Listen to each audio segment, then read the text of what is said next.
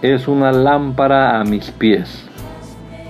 Es la luz que ilumina mi camino.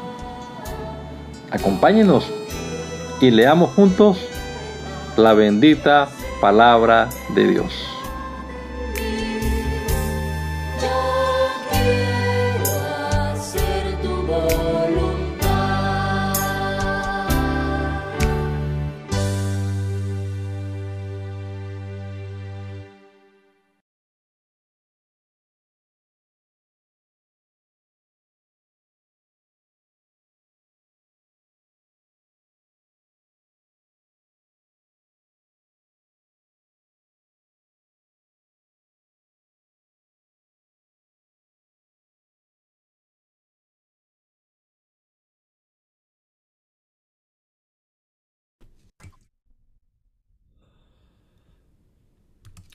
Gracias te damos, Señor Jesús, en esta hora por la oportunidad que nos das una vez más de estar aquí delante de tu presencia al iniciar este día, con tu palabra en nuestras manos para leerla, para meditar en ella, Señor.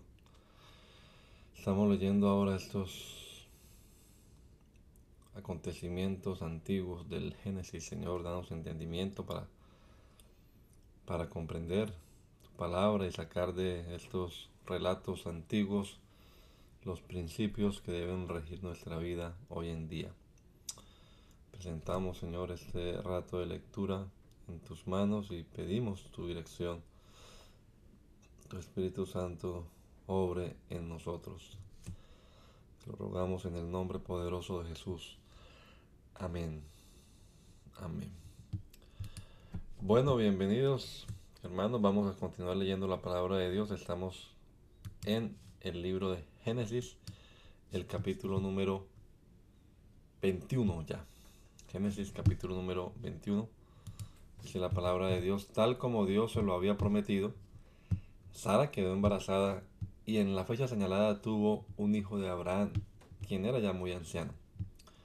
Abraham le puso por nombre Isaac y lo circuncidó a los ocho días de nacido, cumpliendo así con el mandato de Dios.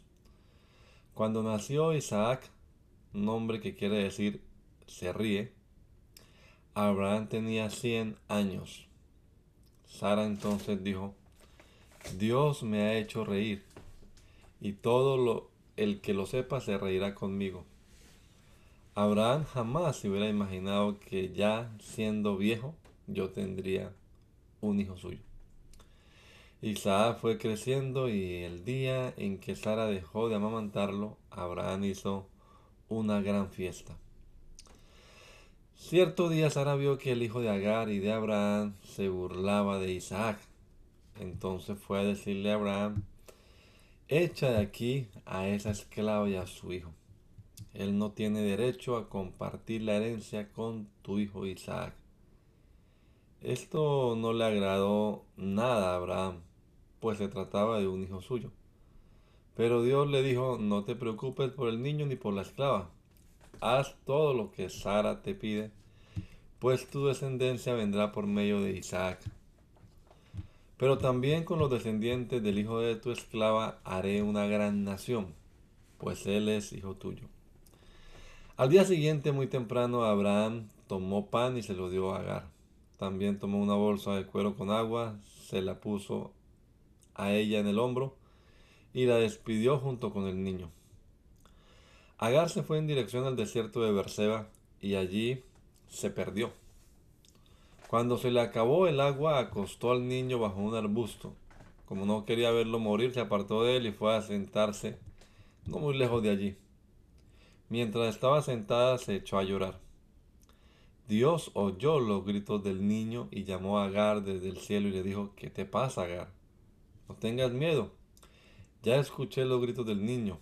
Anda, levántalo y tómalo de la mano. No morirá, pues sus descendientes llegarán a ser una gran nación. En ese momento Dios permitió que Agar viera un pozo de agua. Ella corrió a llenar la bolsa y le dio de beber al niño. Cuando el niño creció se quedó a vivir en el desierto de Parán Allí aprendió a manejar bien el arco y las flechas, y Dios siempre le brindó su ayuda. Finalmente su madre lo casó con una egipcia. Por esos días Abimelech fue a visitar a Abraham. Lo acompañó Ficol, que era el capitán de su ejército. Al llegar Abimelech, le dijo a Abraham, he visto que Dios te ayuda en todo lo que haces. Júrame ahora mismo delante de Él que nunca me harás ningún daño, ni tampoco a mis hijos ni a mis descendientes. Júrame también que siempre me tratarás bien, tal como yo te he tratado, y que harás lo mismo con la gente de este país donde he venido a vivir, donde has venido a vivir. Abraham se lo juró. Pero le reclamó que tiempo atrás sus sirvientes le habían quitado un pozo de agua. Abimelech se disculpó y le aseguró, no tengo idea de quién pudo haber hecho eso, de quién pudo haberlo hecho. Tú no me habías dicho nada y yo no lo supe hasta hoy. Abraham tomó ovejas y vacas y se las entregó a Abimelech para hacer trato entre los dos. Pero como se pero como puso aparte siete ovejitas, Abimelech le preguntó, ¿y esto qué significa? ¿Por qué has apartado esas siete ovejitas? Abraham le respondió, quiero que recibas estas siete ovejitas de mi propia mano. Ellas serán la prueba de que este pozo lo abrí yo. Por eso aquel lugar se llamó Berseba, porque allí Abraham y Abimelech se hicieron un juramento. Luego de cerrar el trato con Abraham en Berseba, Abimelech y Ficol regresaron al país de los filisteos. Abraham por su parte se quedó a vivir un largo tiempo en el país de los filisteos. Allí en Berseba se plantó un árbol. En allí en Berseba plantó un árbol para adorar al Dios eterno.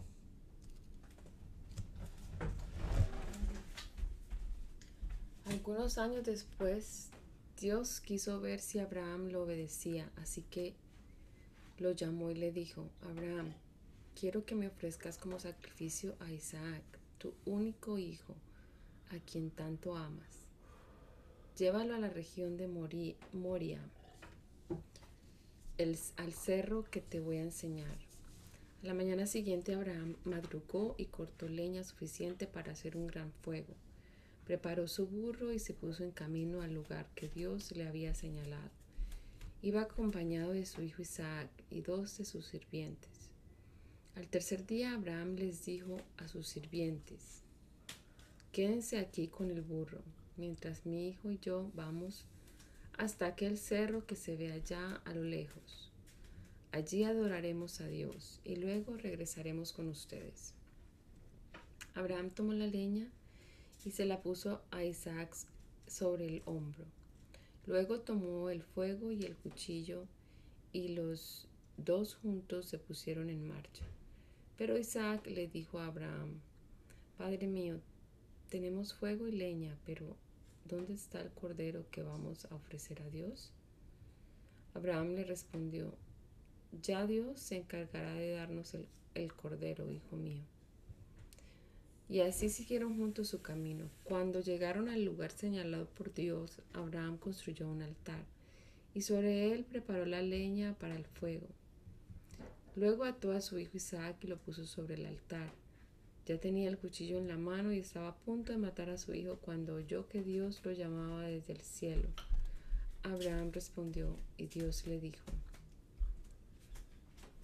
No le hagas daño al niño, Estoy convencido de que me obedeces, pues no te negaste a ofrecerme en sacrificio a tu único hijo. En ese mismo instante, Abraham vio un carnero que tenía los cuernos trabados entre las ramas de un arbusto. Entonces tomó el carnero y se lo ofreció a Dios en lugar de su hijo. Por eso Abraham llamó a ese lugar, Dios dará lo necesario. De allí viene el dicho que hasta hoy se escucha, en su montaña Dios da lo necesario. Por segunda vez Dios llamó a Abraham desde el cielo y le dijo, por no haberme negado a tu único hijo, yo prometo bendecirte. Haré que tus descendientes sean tan numerosos como las estrellas del cielo y como la arena del mar, que no se puede contar. Tus descendientes atacarán las ciudades de sus enemigos y las conquistarán. Yo te juro que todos los pueblos de la, de la tierra recibirán mis bendiciones por medio de tu descendencia, porque tú me obedeciste. Después de esto Abraham volvió a donde estaban sus sirvientes y juntos regresaron a Berseba, donde vivían. Algún tiempo después, alguien fue a decirle a Abraham, tu cuñada Mil y tu hermano Nahor ya tienen ocho hijos. Estos son sus nombres. Uz, Bus, Kemuel, Keset, Aso, Pildas, Idlaf, Betuel. Uz fue el primero de todos. Kemuel fue el padre de Aram. Y Betuel fue el padre de Rebeca. Además, Nahor tuvo cuatro hijos con, con Rumá, su segunda esposa. Teba, Gaam, Teas. Sara llegó a vivir 127 años y murió en la ciudad de Hebrón, que está en la región de Canaán. Después que Abraham lloró su muerte, fue a hablar con los hitas que allí vivían y les dijo, aunque no soy más que un extranjero que ha venido a vivir entre ustedes, véndame algún terreno en donde pueda enterrar a mi esposa. Los hitas le respondieron, respetable señor, nosotros lo consideramos una persona muy importante. Entierre usted a su esposa en la mejor de nuestras tumbas, que ninguno de nosotros se la negará. Abraham se puso de pie y con mucho respeto les dijo, si realmente quieren que yo entierre ahí, aquí a mi esposa, les ruego que convenzan a Efrón, hijo de Suar, de que me venda la cueva que tiene en Macpelá, la que está junto a su campo. Díganle que me venda en su justo precio para que yo venga entre ustedes una tumba, yo tenga entre ustedes una tumba de mi propiedad. Como Fron estaba sentado entre ellos, le respondió Abraham en voz alta para que lo oyeran todas las autoridades y hitas allí reunidas. Respetable señor, no le vendo la cueva, más bien se la regalo junto con el campo en que, en que está. Nuestras autoridades son testigos de que yo le regalo todo esto. Entierre usted a su esposa. Pero Abraham, con mucho respeto, le dijo a Efrón delante de todos ellos, tenga usted la bondad de escucharme. Yo le pagaré el precio del campo. Le ruego aceptar mi dinero para que pueda yo enterrar a mi esposa. Efrón le contestó, Señor mío, el terreno vale 400 monedas de plata. Esto no es gran cosa entre usted y yo. Vaya usted y entierre a su esposa. Ese precio le pareció bien a Abraham y le pagó a Efrón las 400 monedas de plata, siguiendo las reglas de los comerciantes. Así fue como el campo y la cueva pasaron a ser propiedad legal de Abraham, junto con todos los árboles que había en el campo. De eso fueron testigos todas las autoridades hitas. Una vez cerrado el trato, Abraham enterró a Sara en esa cueva, la cual está en Hebrón, frente al bosque de Mamre, en la región de Canaán.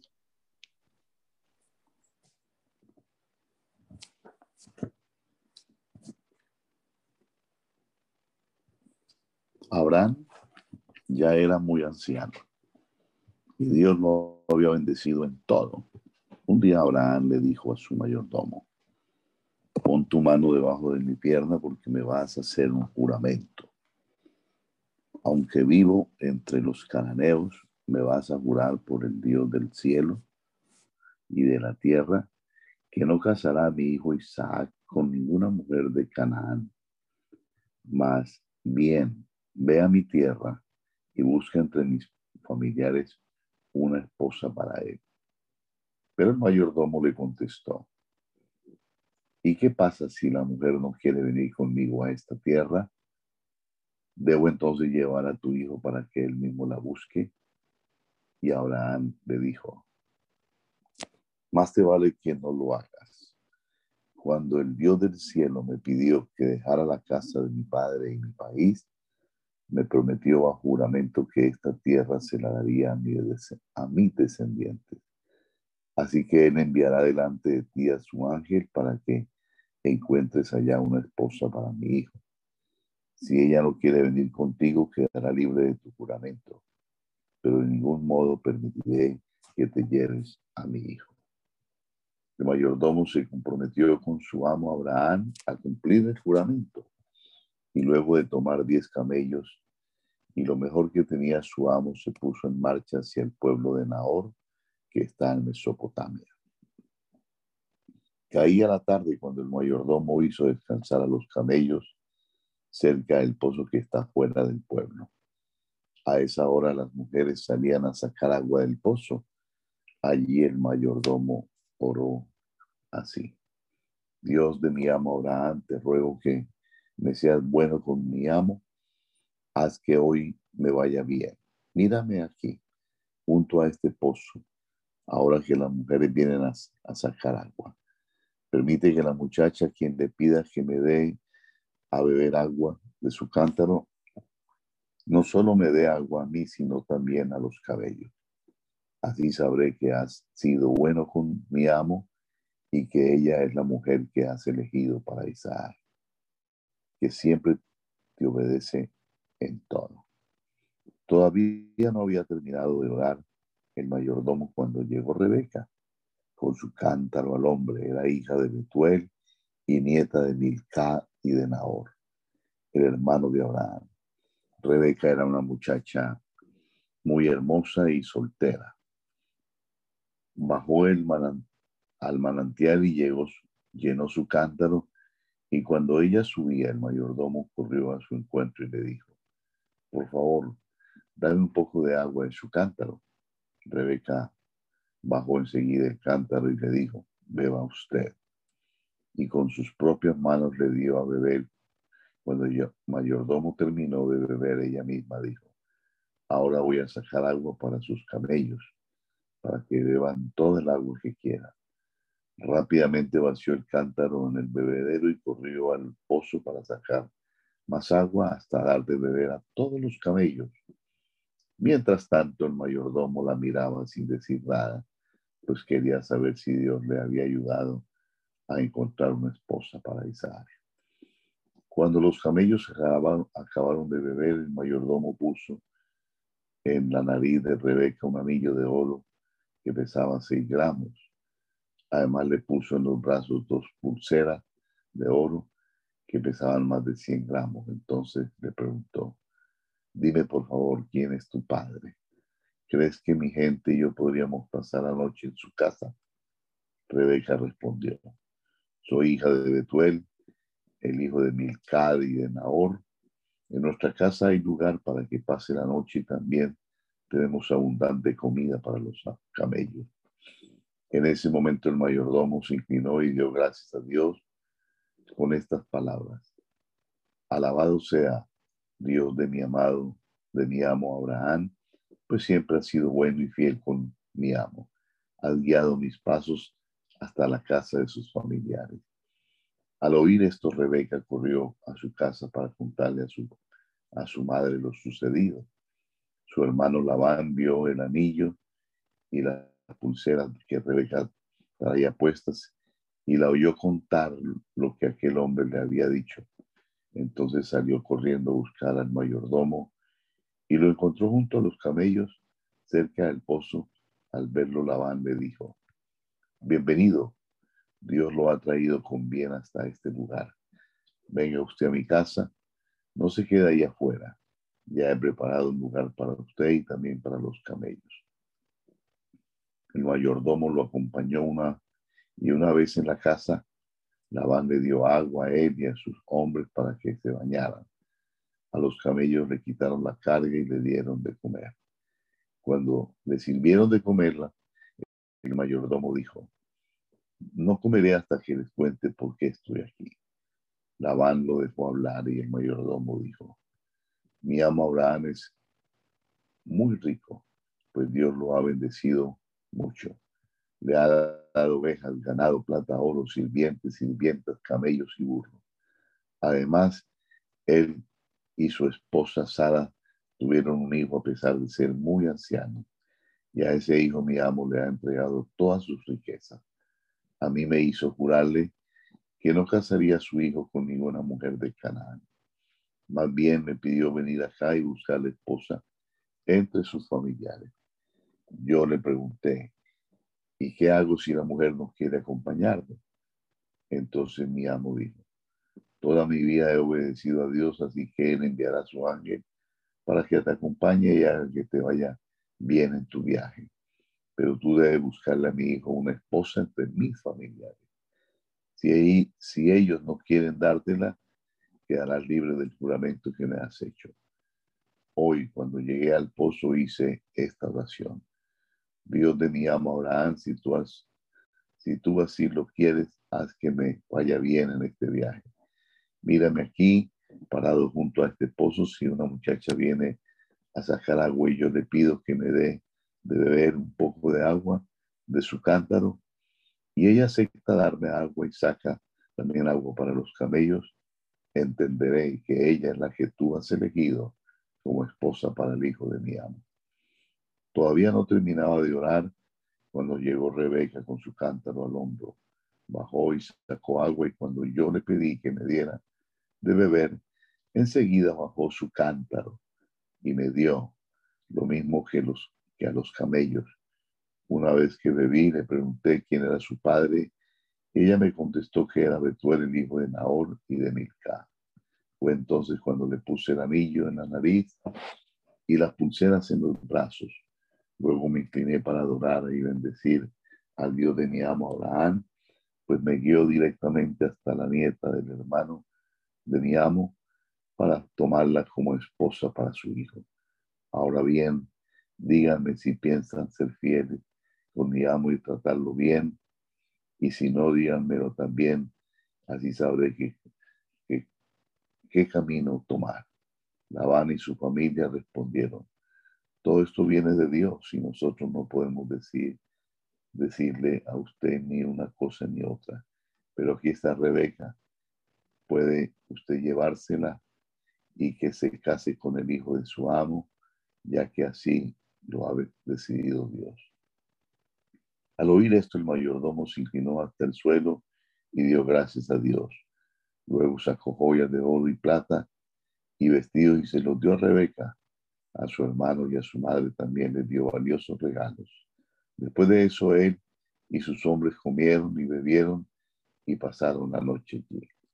A la mañana siguiente, cuando se levantaron, el mayordomo pidió permiso para volver a la casa de su amo, pero el hermano y la madre de Rebeca respondieron, deje usted que la muchacha se quede con nosotros unos días más, entonces podrá irse.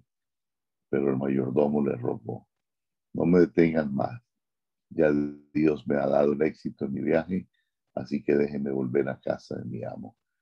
Ellos llamaron a Rebeca y le preguntaron, ¿quieres ir con este hombre? Como Rebeca respondió que sí, la dejaron ir junto con la mujer que la había cuidado desde niña, el mayordomo y sus hombres.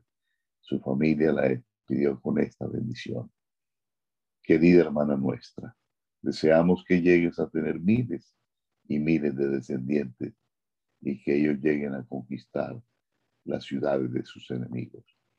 Entonces se levantó Rebeca junto con su sirvienta y montando en los camellos que fueron siguiendo al mayordomo. Así fue como él se llevó a Rebeca. Isaac vivía en el desierto del sur, pero esa tarde llegó hasta el manantial que se llama Pozo del Dios que vive y que todo lo ve. Había salido a dar un paseo por el campo, de pronto alzó la vista y vio que unos camellos se acercaban. También Rebeca alzó la vista y al ver a Isaac se bajó del camello y le preguntó al mayordomo, ¿quién es aquel hombre que viene por el campo a nuestro encuentro? El mayordomo respondió, es mi amo. Entonces ella tomó un, velo y se cubrió la cara y luego de que el mayordomo le contó a Isaac todos los detalles del viaje, Isaac llevó a Rebeca a la tienda de campaña de su madre Sara y se casó con ella.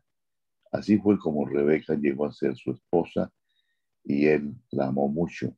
Esto le ayudó a Isaac a olvidar la muerte de su padre. Abraham tuvo otra esposa llamada Con la que tuvo los siguientes hijos: Sinran, Joxan, Medan, Median, Isbac, Suá. Josán fue el padre de Seba y de Dan los descendientes de Dedán. Fueron los azureos, los letuseos y los leumeos. Median tuvo cinco hijos, Efa, Efer, Hanó, Abidá y Eldaa. Todos estos fueron descendientes de Ketura, de Ketura. Mientras aún vivía Abraham, le dejó a su hijo Isaac todas sus riquezas, pero a los hijos de sus otras esposas les dio regalos y los apartó de Isaac enviándolos al este. Abraham vivió 175 años y gozó de buena salud hasta el día en que murió. Sus hijos Isaac e Ismael lo enterraron junto a su esposa Sara en la cueva de Mapelá, que está cerca del bosque de Manrey. Abraham le, le había comprado esa cueva a Efrón. Después de la muerte de Abraham, Dios bendijo a Isaac, quien entonces vivía cerca del manantial que se llama Pozo del Dios que vive y todo lo ve. Esta es la lista de los descendientes de Ismael, el hijo de Abraham y de Agar, la esclava egipcia de Sara. Estos son los hombres de los doce jefes de las tribus de Ismael por orden de nacimiento y en el orden de sus campamentos y territorios. Ne Nebaiot, que fue su hijo mayor. Kedar, Abil, Mipsan, Misma, Duma, Masá, Adar, Tema, Hetur, Nafis, Kedma. Ismael vivió 137 años y al morir, al morir fue enterrado junto a sus antepasados. Sus descendientes poblaron la región que va desde Avilá hasta Sur, cerca de la frontera de Egipto, en dirección a Sur, a otro lado de donde vivían sus parientes. Esta es la historia de Isaac. Tenía Isaac 40 años cuando se casó con Rebeca, que era hija de Betuel y hermana de Labán, los arameos que vivían en Padán, en Padaram, en Padán Aram. Rebeca no podía tener hijos, así que Isaac le pidió a Dios por ella. Entonces Dios atendió a sus ruegos y Rebeca quedó embarazada. Ella se dio cuenta de que iba a tener mellizos porque los niños se peleaban dentro de ella. Por eso se quejó y dijo, Dios mío, ¿por qué me pasa esto a mí? Y Dios le respondió, tus hijos representan dos naciones, son dos pueblos separados desde antes de nacer. Uno de ellos será más fuerte y el otro será más débil, pero el mayor servirá al menor. Cuando llegó el momento del nacimiento, el primero en nacer tenía la piel rojiza y todo el cuerpo cubierto de pelo. Por eso le pusieron por nombre Esaú. Después de Esaú nació su hermano al que llamaron Jacob porque nació agarrado del talón de Esaú. Isaac tenía 70 años cuando los niños nacieron. Esaú llegó a ser un buen cazador y le encantaba estar en el campo. Por eso Isaac le quería más. Jacob, en cambio, era muy tranquilo y prefería quedarse en casa. Por eso Rebeca lo quería más que Esaú. Un día Jacob estaba preparando un sabroso plato de comida En eso llegó Esaú del campo con mucha hambre y le gritó, me estoy muriendo de hambre, dame ya de esa, de esa sopa roja que estás cocinando. Por eso a Esaú se le conoce también con el nombre de Edón. Jacob le respondió, dame tus derechos de, de hijo mayor y yo con gusto te daré mi sopa. Esaú exclamó, te lo regalo ahora mismo, pues me estoy muriendo de hambre. Jacob le exigió a Esaú renunciar bajo juramento a sus derechos de hijo mayor. Esaú le juró y Jacob le dio un poco de pan y de la sopa de lentejas que estaba preparando. Esaú comió y bebió, luego se levantó y se fue sin darle importancia a sus derechos de hijo mayor.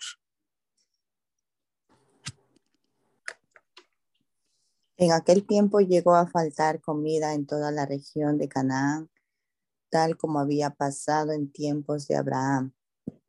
Era tan grave la falta de alimento que Isaac pensó en irse a Egipto, pero Dios se le apareció a Isaac y le dijo, no vayas a Egipto, es mejor que te vayas por algún tiempo a Gerar, donde vive Abimelech, rey de los filisteos yo prometo estar siempre contigo y bendecirte en todo. Además a ti y a tus descendientes voy a darles todas estas tierras. Así cumpliré el juramento que le hice a tu padre Abraham. Voy a hacer que tus descendientes sean tan numerosos como las estrellas del cielo. Por medio de ellos bendeciré a todas las naciones de la tierra porque Abraham me obedeció y cumplió en todo lo que le ordené. Fue así como Isaac fue a Gerar para hablar con Abimelech y se quedó a vivir allá. Cuando los hombres de aquel lugar le preguntaban por Rebeca, él decía que era su hermana y no su esposa, y es que tenía miedo porque pensaba, Rebeca es muy hermosa. Los hombres de este lugar son capaces de matarme para quedarse con ella. Un día Abimelech estaba mirando desde su ventana y vio que Isaac estaba acariciando a Rebeca. Entonces la mandó a llamar y le reclamó, tú no me puedes engañar. Esta mujer no es tu hermana, es tu esposa. ¿Por qué nos has hecho esto? Si alguno de mis hombres hubiera tenido relaciones sexuales con ella, tú nos habrías hecho culpables a todos. Isaac se disculpó. Es que tuve miedo de que me mataran para quedarse con ella. Enseguida Abimelech le ordenó a todo el pueblo, cualquiera que moleste a este hombre o a su mujer será condenado a muerte. Ese mismo año Dios le dio a Isaac una cosecha tan abundante que produjo cien veces más de lo que había sembrado en aquella tierra. Así ganó Isaac mucho dinero y llegó a ser muy rico y poderoso. Llegó a tener tantas ovejas y vacas y tantos sirvientes que despertó la envidia de los filisteos por eso los filisteos taparon con tierra todos los pozos que Abraham había mandado abrir. Hasta Abimelech llegó a decirle, vete de aquí, pues ya que eres más poderoso que nosotros. Isaac se fue a Gerar, pero se quedó a vivir en el valle. Cuando Abraham aún vivía, había mandado abrir unos pozos allí pero después de su muerte los filisteos los había vuelto a tapar. Isaac volvió a abrirlos y les puso los mismos nombres que les había puesto su padre. Un día los sirvientes de Isaac estaban abriendo un pozo en el valle y descubrieron un manantial. Pero los pastores de Gerar se pelearon con los pastores de Isaac pues decían que esa agua les pertenecía.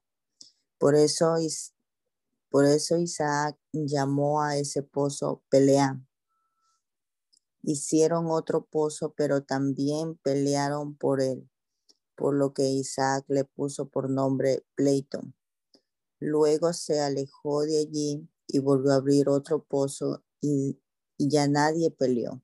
Entonces lo llamó libertad, pues dijo, al fin Dios nos ha dado libertad para prosperar en este lugar. De allí Isaac se fue a otro lugar que luego sería conocido como Beerseba. Esa misma noche Dios se le apareció y le dijo, yo soy el Dios de tu padre Abraham, y por él te voy a bendecir y aumentar el número de tus descendientes.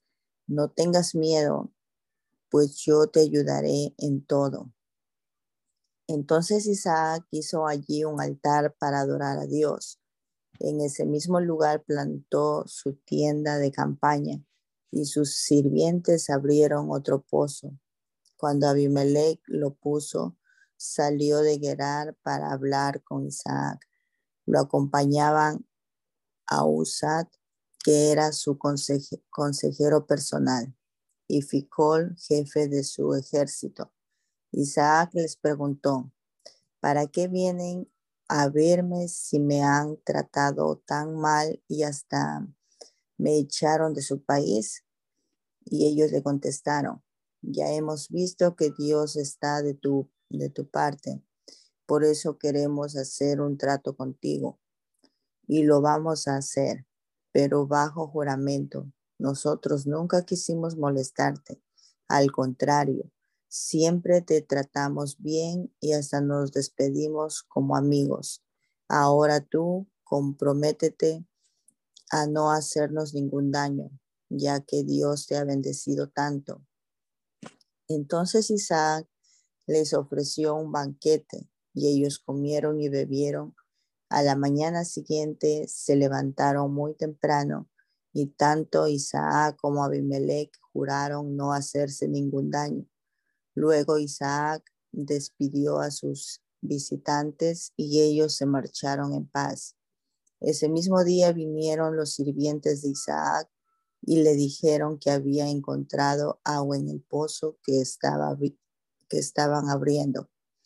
A ese pozo Isaac le puso por nombre juramento.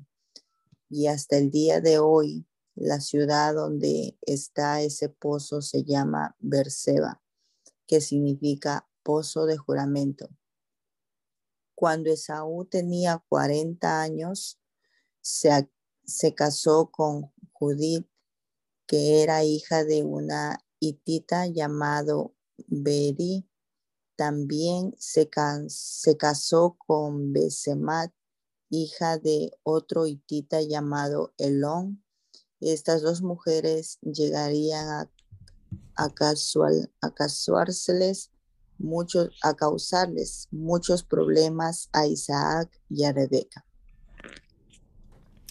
Isaac estaba ya tan viejo y sus ojos tan gastados que ya no podía ver. Por eso un día llamó a Esaú, su hijo mayor, y le dijo, mira, hijo mío, yo estoy ya muy viejo y en cualquier momento me puedo morir. Así que toma tu arco y tus flechas y ve al campo. A ver qué puedes cazar para mí. Prepárame luego un buen plato de comida como a mí me gusta y tráemelo para que me lo coma. Así antes de mi muerte te daré mi bendición. Rebeca escuchó lo que Isaac le dijo a Esaú, así que cuando Esaú salió a cazar al campo fue a decirle a Jacob, Escucha, hijo mío, acabo de oír a tu padre hablar con tu hermano. Le ha pedido cazar algún animal y prepararle un plato de comida para darle una su bendición especial. Así que escúchame bien y haz todo lo que te voy a decir.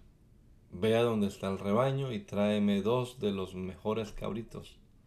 Yo sé bien lo que a tu padre le gusta comer y se lo voy a preparar. Luego tú se lo llevarás para que se lo coma y así te dará su bendición especial antes de morir. Jacob le dijo a su madre, pero mi hermano Esaú tiene pelo en todo el cuerpo y yo no. Si mi padre se me llega a tocar, va a creer que me estoy burlando de él y en vez de bendecirme me, me maldecirá.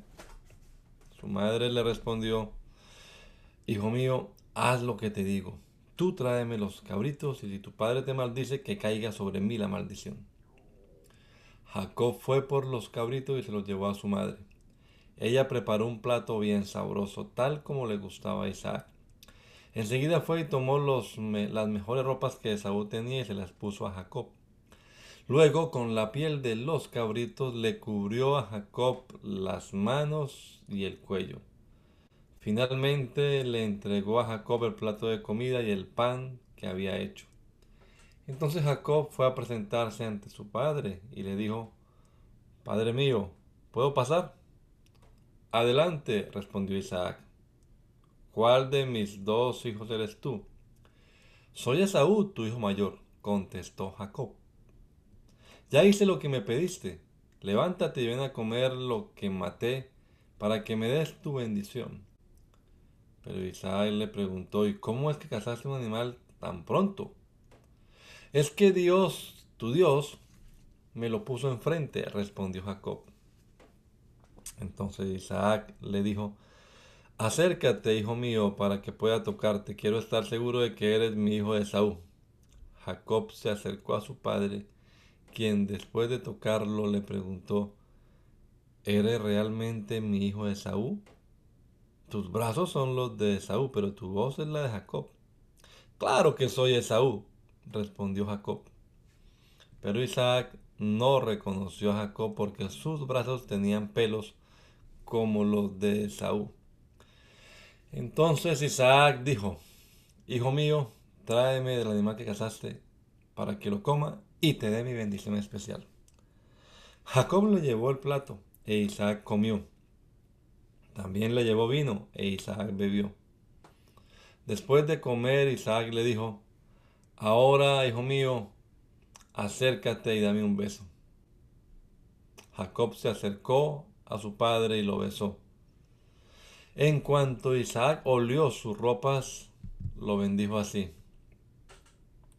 Hijo mío, Tienes el olor de los campos que Dios bendice.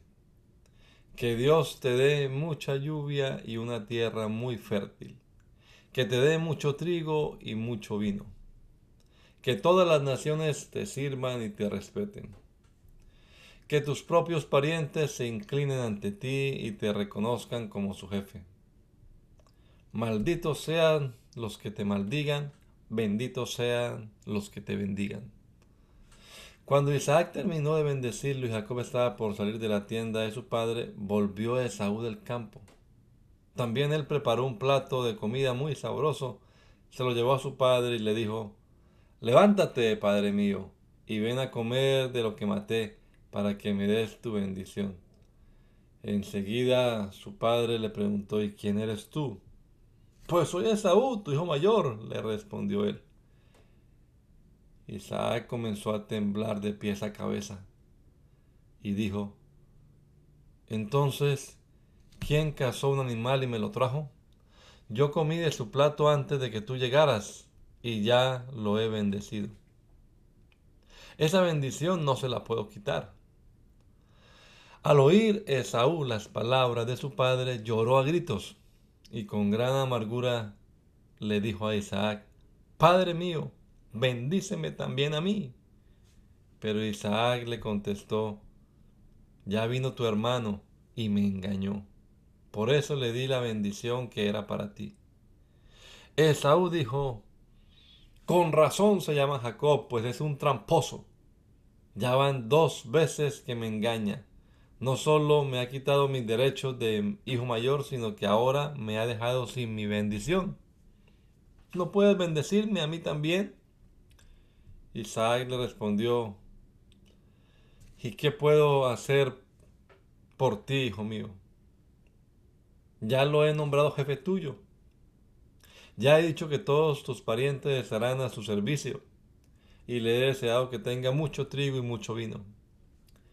Esaú se echó a llorar y lanzando fuertes gritos insistió, Padre mío, bendíceme también a mí. ¿Acaso solo tienes una bendición. En respuesta, su padre le dijo, vivirás lejos de la tierra fértil y lejos de la lluvia del cielo. Defenderás tu vida con el filo de tu espada y estarás al servicio de tu hermano. Pero cuando llegues a ser poderoso, te librarás de su dominio. Esaú odiaba a Jacob por haberle quitado la bendición de su padre y tenía planes de matarlo tan pronto como su padre muriera.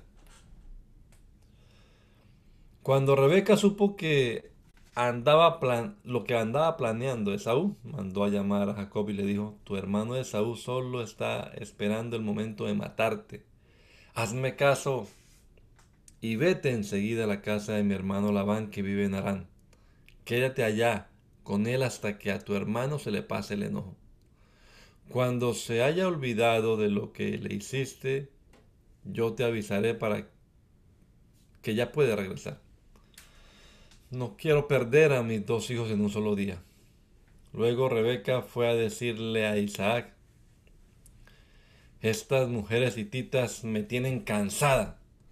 Si Jacob se casa aquí con hititas como estas, prefiero morirme.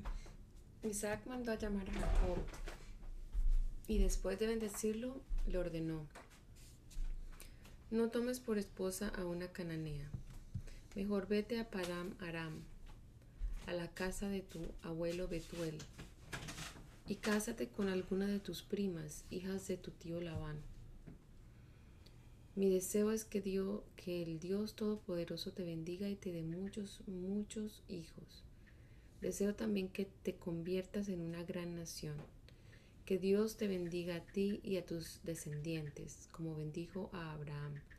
Así llegarás a ser el dueño de la tierra donde ahora vives como extranjero, pues Dios se la dio a Abraham. Después de esto Isaac despidió a Jacob y éste se fue a Padam Aram a vivir con la familia de su madre. Cuando Esaú, se enteró de todo lo que su padre le había dicho a Jacob y de que éste se había ido a Padamaram, comprendió que las mujeres de Canaán no eran del agrado de su padre. Por eso, además de las mujeres que ya tenía, se casó con una de las hijas de Ismael, hijo de Abraham, la cual se llamaba Maalat, hermana de Nebaiot.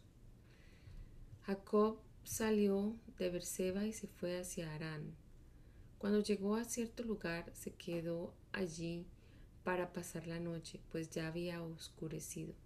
Tomó una de las piedras que allí había, recostó su cabeza sobre ella y se acostó a dormir.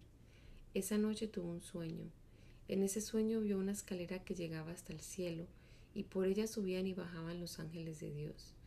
Desde la parte más alta de la escalera Dios le decía, yo soy el Dios de Abraham y de Isaac. A ti y a tus descendientes les daré la tierra donde ahora estás acostado. Tus descendientes serán tan, numerosos como el polvo de la tierra y habitarán todo este gran país, por ti y por tus descendientes. Todos los pueblos de la tierra serán bendecidos. Yo estaré contigo y no te abandonaré hasta cumplir lo que he prometido te cuidaré por donde quiera que vayas y te haré volver a esta tierra. Cuando Jacob despertó de su sueño, dijo muy asustado, ¿qué lugar tan terrible es este? De veras que Dios está aquí y yo no lo sabía. Esta es la casa de Dios, esta es la puerta del cielo. A la mañana siguiente Jacob se levantó muy temprano, tomó la piedra que había usado para recostar su cabeza y se la dedicó a Dios, echándole aceite encima. Y aunque al principio la ciudad donde estaba la piedra se llamaba Almendro, Jacob le puso por nombre Betel, que significa casa de Dios. Después Jacob hizo esta promesa. Si Dios me acompaña y me cuida en este viaje y me da comida y ropa y me hace volver sano y salvo a la casa de mi padre, entonces será mi Dios. Esta piedra que he levantado como una columna marcará el lugar a donde todos vendrán a adorar a Dios. Y de todo lo que Dios me dé, le daré la décima parte. Jacob continuó su viaje y llegó al territorio que está al este de Canaán.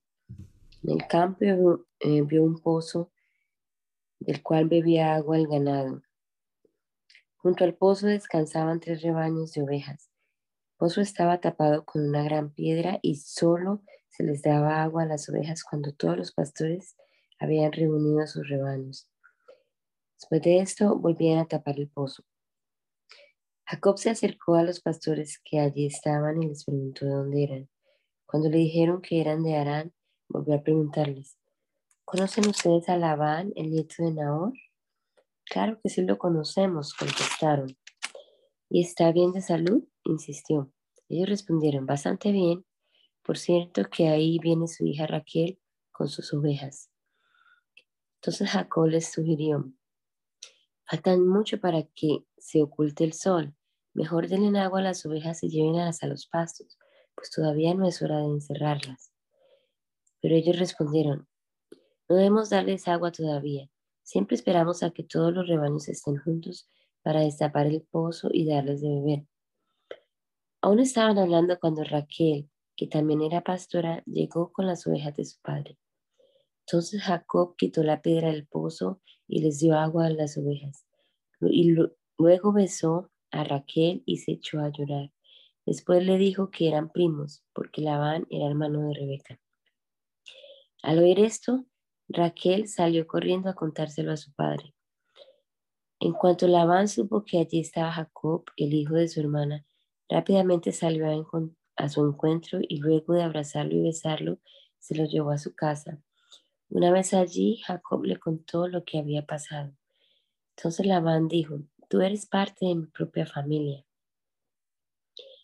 Un mes después de la llegada de Jacob, Labán le dijo, tú no vas a trabajar gratis para mí, solo porque eres mi sobrino. Dime cuánto quieres que te pague. Labán tenía dos hijas, la mayor se llamaba Lía y la menor se llamaba Raquel. Lía tenía unos ojos muy bonitos, pero Raquel era bonita de pies a cabeza. Como Jacob se había enamorado de Raquel, le contestó a Labán, quiero casarme con tu hija menor. Si aceptas, trabajaré para ti siete años. Labán respondió, trato hecho. Es mejor que se case contigo y no con un extraño. Así fue como Jacob trabajó siete años por Raquel, pero era tanto su amor por ella que le pareció unos cuantos días. Cuando se cumplieron los siete años, Jacob le dijo a Labán, dame a Raquel para que sea mi esposa. Entonces Labán hizo una gran fiesta e invitó a toda la gente del lugar. Al llegar la noche, Labán tomó al día, se la llevó a Jacob y Jacob tuvo relaciones sexuales con ella.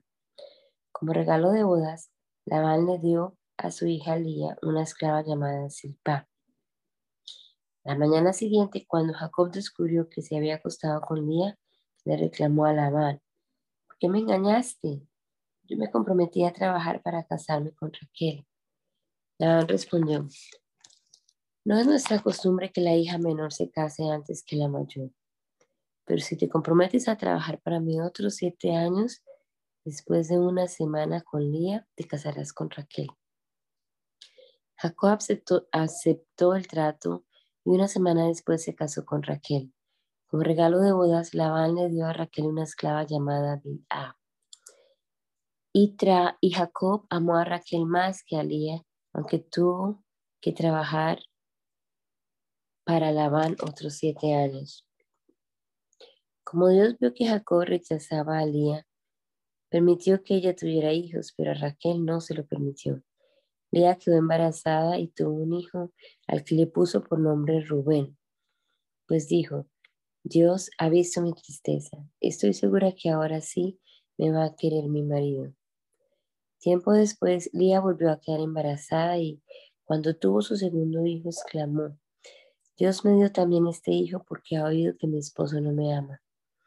Así que le puso por nombre Simeón, que significa Dios oye. Por tercera vez, Lía quedó embarazada y cuando tuvo a su hijo exclamó, ahora mi esposo va a sentir, ah, va a sentirse más unido a mí, pues ya le he dado tres hijos. Por eso lo llamó Leví, que significa unión. Una vez más, Lía quedó embarazada y cuando el niño nació, ella dijo, esta vez alabaré a Dios. Así que le puso por nombre Judá, que significa alabanza. y no volvió a tener más hijos. Cuando Raquel se dio cuenta de que no podía tener hijos, se puso celosa de su hermana, por eso le dijo a Jacob, si no me das hijos, me muero. Jacob se enojó con ella y le dijo, ¿acaso crees que soy Dios? Yo soy yo, yo soy Dios. Él es quien no te deja tener hijos. Entonces Raquel le dijo, te voy a dar a mi esclava Vila para que tengas hijos con ella. Así los hijos que ella tenga serán considerados míos. Raquel le dio a Jacob su propia esclava como esposa. Jacob tuvo relaciones sexuales con, él, con y ella quedó embarazada y tuvo un hijo. Raquel lo llamó Dan, que significa justicia, porque dijo, Dios es justo, pues vio que yo no había hecho nada malo y me dio un hijo. Y Vila mm, volvió a quedar embarazada y tuvo otro hijo. O Jacob a este niño Raquel lo llamó Nectalí, que significa lucha, porque dijo, la lucha contra mi hermana ha sido dura, pero he ganado. Cuando Lía se dio cuenta de que ya no podía tener más hijos, tomó a su esclava Silpa y le dio a Jacob como esposa. Silpa tuvo un hijo con Jacob, al que Lía le puso por nombre Gad, que significa buena suerte, porque dijo, qué buena suerte he tenido.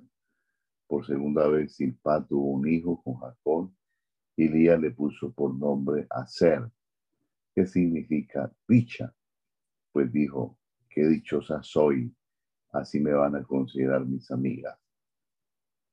Un día durante la cosecha de trigo, Rubén salió al campo y encontró unas frutas llamadas mandrágoras. Entonces se las llevó a su madre, Lía. Al ver las frutas, Raquel le rogó a Lía que le diera algunas, pero Lía le respondió, ya me quitaste a mí el marido y ahora quieres quitarme las frutas que me trajo mi hijo. Raquel le, propuso, si me das las mandrágoras, Jacob dormirá contigo esta noche. Esa noche cuando Jacob regresó del campo, Lía salió a su encuentro y le dijo, esta noche la vas a pasar conmigo pues te he alquilado a cambio de las mandrágoras que me dio mi hijo. Entonces Jacob pasó la noche un día. Dios contestó las oraciones de Lía y ella quedó embarazada y tuvo un quinto hijo con Jacob. Ella le puso por nombre Isaacar, que significa premio, porque dijo, este es el premio que Dios me dio por haberle dado mi esclava a mi marido. Otra vez quedó embarazada Lía y tuvo un sexto hijo con Jacob y le puso por nombre Zabulón, que significa regalo, porque dijo, qué regalo tan precioso Dios me dio. Ahora mi marido va a tratarme mejor, pues ya le he dado seis hijos. Pasado algún tiempo, Lía tuvo una hija y le puso por nombre Dina. Pero Dios tuvo compasión de Raquel y respondió a sus oraciones le permitió quedar embarazada y tener un hijo. Cuando nació el niño, Raquel dijo, Dios me quitó la vergüenza de no tener hijos y le puso por nombre José, que significa que Dios me dé otro. Pues dijo, ojalá que Dios me dé otro hijo. Tiempo después de que José nació, Jacob le dijo a Labán, dame mis esposas y mis hijos, pues por ellos te he servido, déjame regresar a mi país. Labán le dijo, por favor, no te vayas. Preferiría que te quedes conmigo. Dios me hizo ver que, gracias a ti soy muy rico. Así que dime cuánto quieres ganar. Yo te pagaré lo que me pidas. Jacob le respondió, tú sabes que he trabajado muy duro para ti y que he cuidado muy bien tu ganado. Antes de mi llegada era muy poco lo que tenías, ahora eres muy rico, pues desde que llegué Dios te ha bendecido en todo. Pero yo necesito trabajar para mi propia familia. Labán insistió. ¿Qué quieres que te dé? Jacob le aclaró. No me des nada, yo seguiré cuidando tus ovejas con tal de que de que aceptes lo que voy a proponerte. Si me dejas pasar hoy entre todos tus rebaños, pondré aparte todas las ovejas y cabras que tengan la piel manchada y todos los corderos que tengan la piel oscura. Con ellos me daré por bien pagado. Con el tiempo podrás ver que te estoy, podrás ver que te estoy tratando con honradez. Cuando quieras revisar cuáles animales son míos, podrás hacerlo. Y si encuentras en mi rebaño alguna oveja o cabra que no sea manchada, o algún cordero que no sea de color oscuro, podrás decir que te robé. Labán estuvo de acuerdo, pero ese mismo día apartó la mayoría de los carneros de piel manchada y las cabras moteadas y manchadas, y de los corderos de color oscuro, y los puso al cuidado de sus hijos. Luego envió esos rebaños a unos 50 kilómetros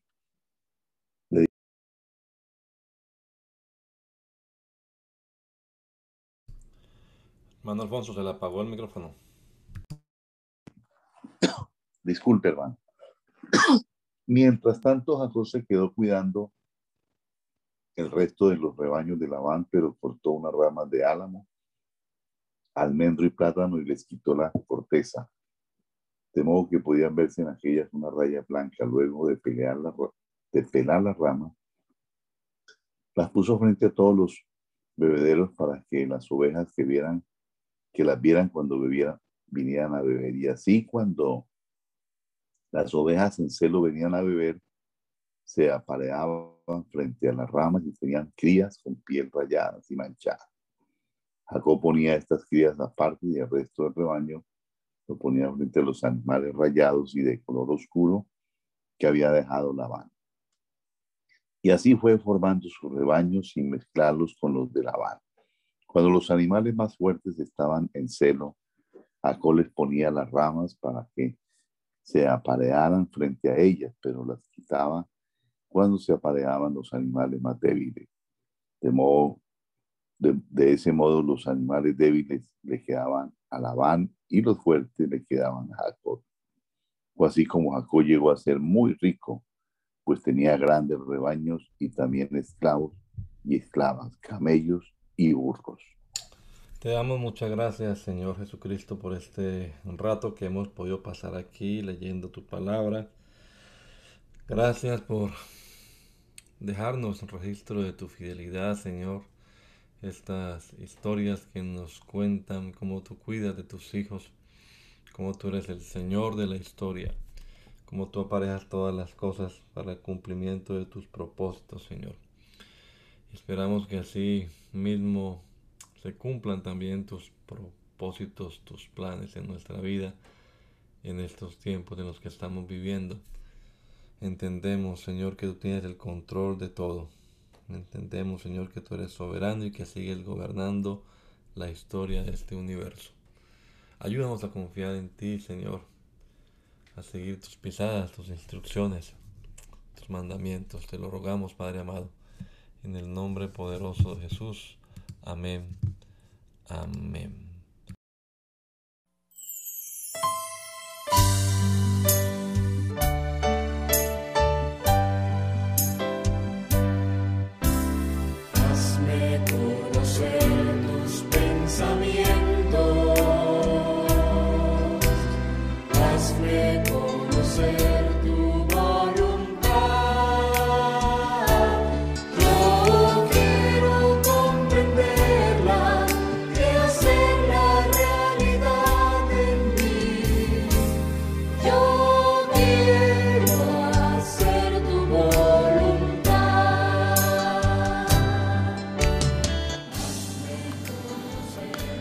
El mandamiento es lámpara y la enseñanza es luz. Y las reprensiones son el camino de la vida. Espero que esta lectura de la palabra de Dios haya sido de edificación para su vida y la de su familia. Gracia y paz.